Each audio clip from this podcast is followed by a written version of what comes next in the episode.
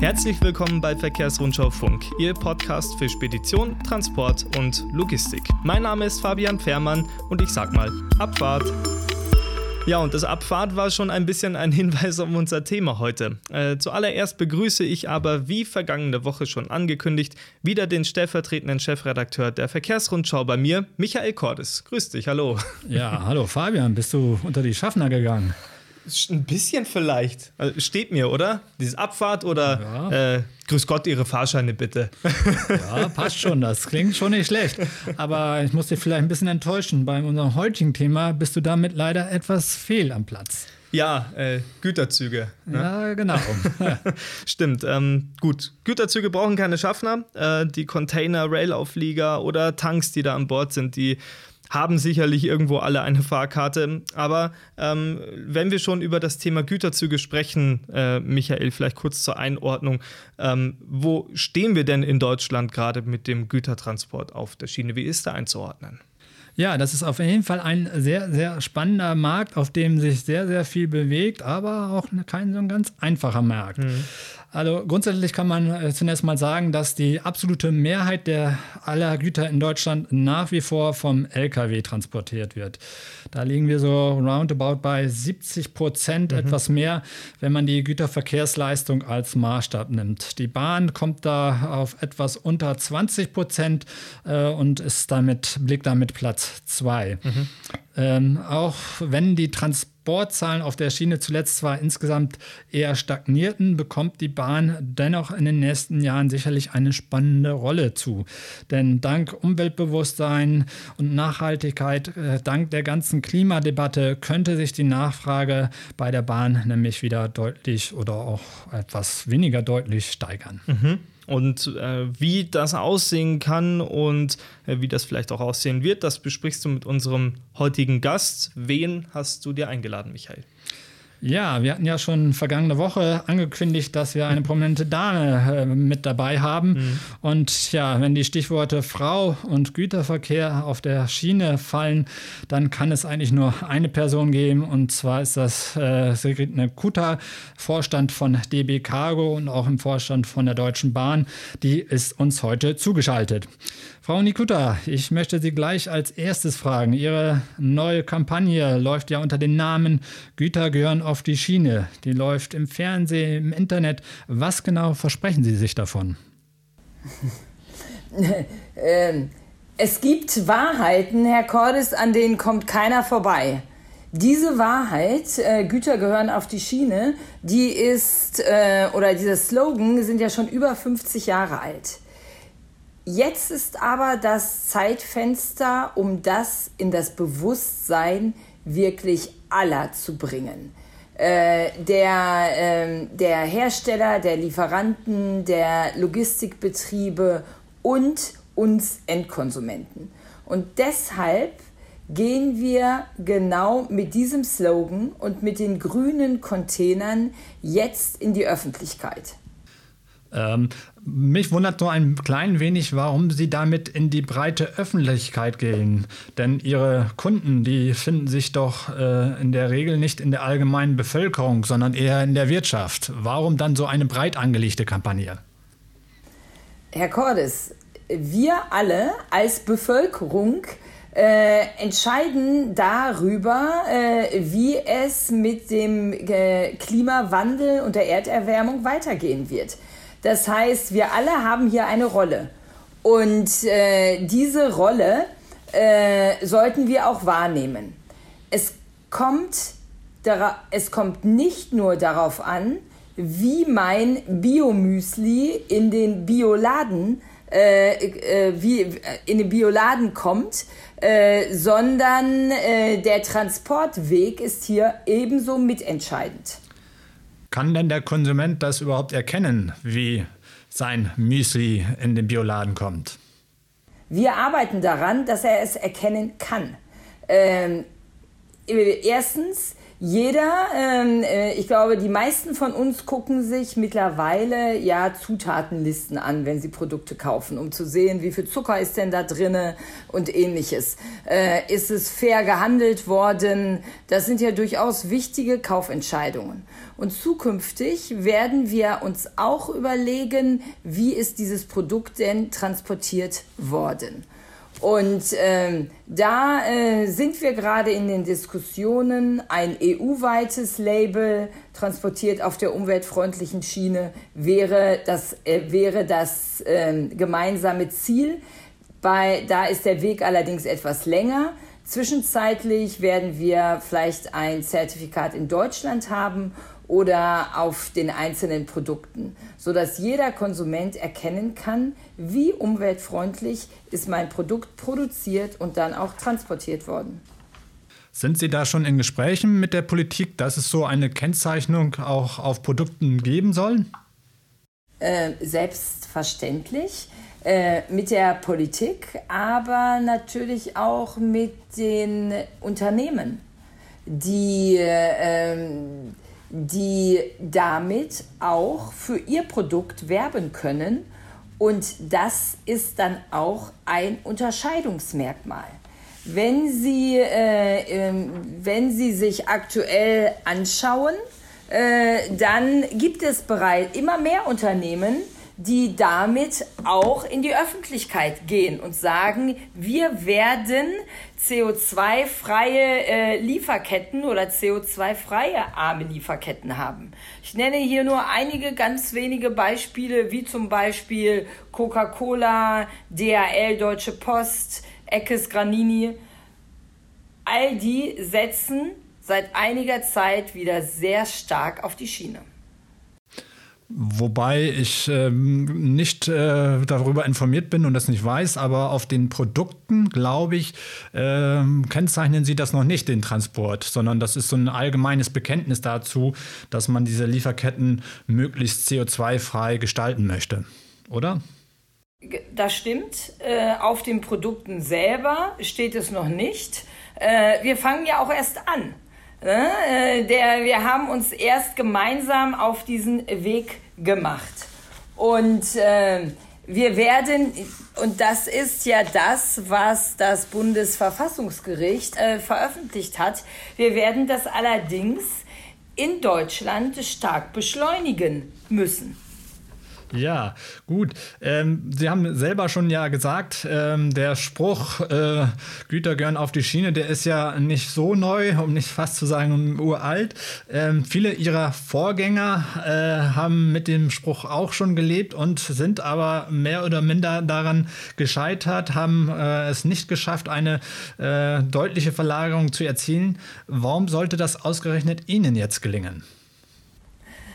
Herr Cordes, ich glaube, es ist etwas verkürzt zu sagen, der Job der Cargo-Chefin ist es, die Verkehrsverlagerung in Deutschland zu machen. Oder der Job meiner Vorgänger war es, die Verkehrsverlagerung in Deutschland zu erzielen. Ich glaube, äh, das ist schon eine gesamtgesellschaftliche Aufgabe, die wir haben. Äh, meine, äh, meine Aufgabe ist es, äh, die DB Cargo äh, fit für die Verlagerung zu machen und es zu ermöglichen.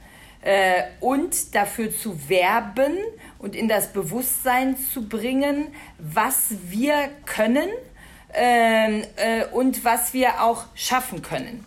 Das politische Ziel ist ja hier formuliert, den Model Split Anteil also den Anteil des Schienengüterverkehrs am Transport von heute 18 Prozent auf 25 Prozent zu erhöhen. Und äh, wir werden unseren Beitrag zu dieser Zielerreichung leisten. Nie waren die Chancen so groß wie heute, um es zu machen. Denn ich glaube, der Spruch, Güter gehören auf die Schiene, der stammt aus der Ära, als Leber Verkehrsminister war. Also so äh, ist damit ungefähr ein Jahr älter als ich. Äh, 53 Jahre oder 54 Jahre. Äh, das heißt, wir haben kein Erkenntnisproblem in Deutschland, sondern wir haben ein Umsetzungsthema. Die Umsetzung dass sie bisher nicht erfolgreich war, lag an sehr vielen Faktoren. Ich erinnere immer gern daran, dass das die Zeit war, in der Berlin, die Stadt Berlin, stolz darauf war, sich zu einer autogerechten Stadt zu entwickeln. Wirklich autogerecht war damals das politische und gesellschaftliche Ziel. Die Zeiten haben sich geändert und jetzt haben wir das historische Zeitfenster, um diese Verlagerung in Deutschland zu realisieren. Wir als Cargo, wir sind 50 Prozent ungefähr des deutschen Schienengüterverkehrsmarktes und äh, haben das größte internationale Netzwerk.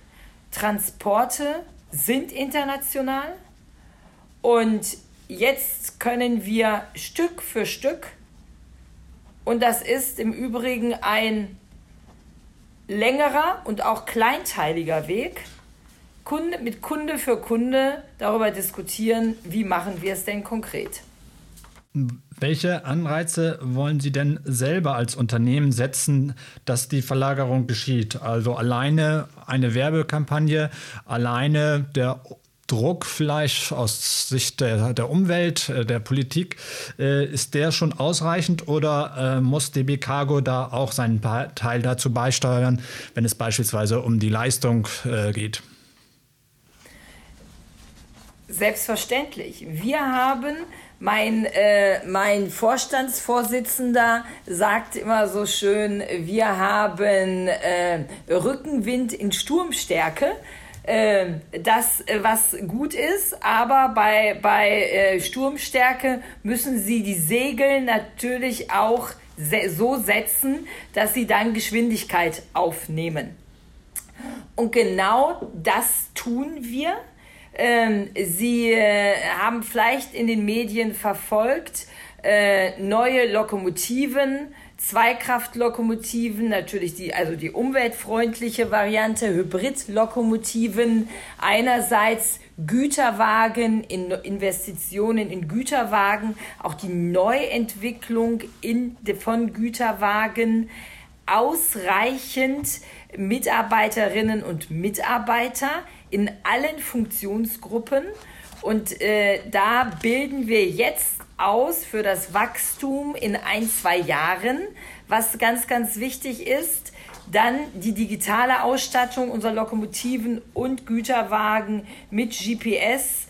Ähm, mein Spruch, ähm, äh, mein Spruch, Güterverkehr muss so einfach sein wie Online-Shopping.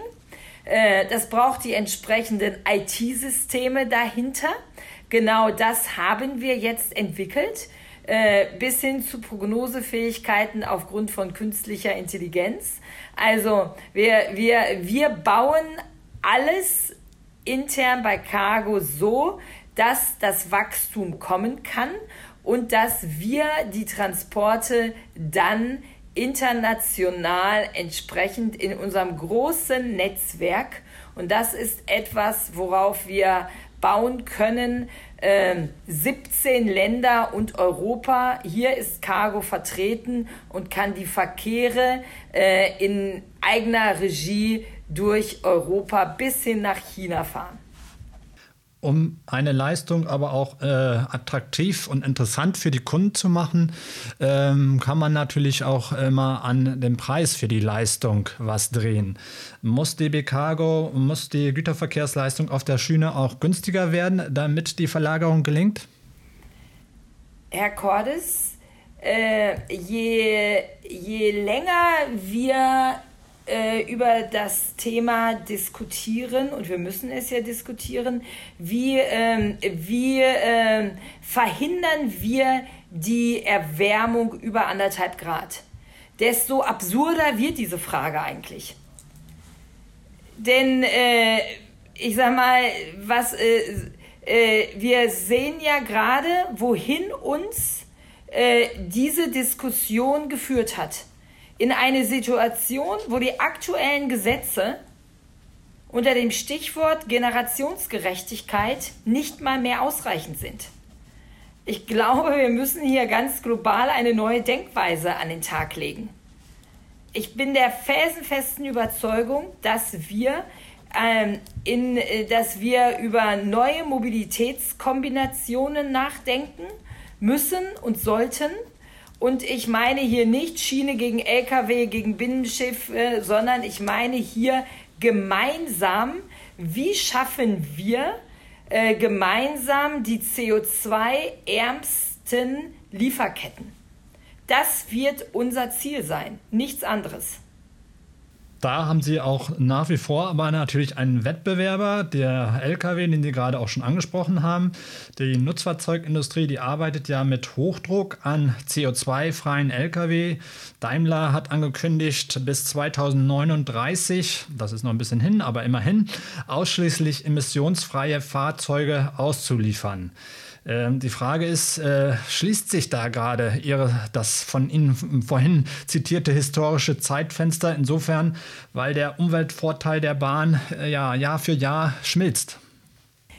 Ich freue mich sehr darüber, dass die äh, Automobilindustrie und die Nutzfahrzeugindustrie jetzt Geschwindigkeit aufnimmt bei dem Thema emissionsfreie ähm, LKWs. Ich äh, erinnere mit einem dezenten Nebenhieb gerne daran, äh, dass, sie, dass diese Industrie bis vor wenigen Jahren erklärt hat, dass das gar nicht möglich sei und alles Schwachsinn sei. Ähm, aber und es geht mir in keinster Weise um ein Gegeneinander, sondern um ein Miteinander. Äh, wir sollten das Bestehende 33.000 Kilometer um Schienenumweltnetzwerk, was wir in Deutschland haben äh, und was so gut wie CO2-frei funktioniert, das sollten wir nutzen. Oh, und daneben sollten wir das im Moment noch nicht CO2-freie äh, Netzwerk der Straßen natürlich genauso nutzen und weiterentwickeln. Äh, CO2-Freiheit ist kein Ziel, was die Schiene gepachtet hat, sondern das sollte die Straße ebenfalls haben. Äh, allerdings äh, haben wir bei der Schiene natürlich noch andere Vorteile. Und dass der Ressourcenverbrauch bemisst sich ja nicht nur daran, wie viel CO2 stoße ich aus, sondern auch, wie viel Platz brauche ich, wie viele gesamthafte externe Kosten produziere ich. 52 LKWs kann ein Zug ersetzen.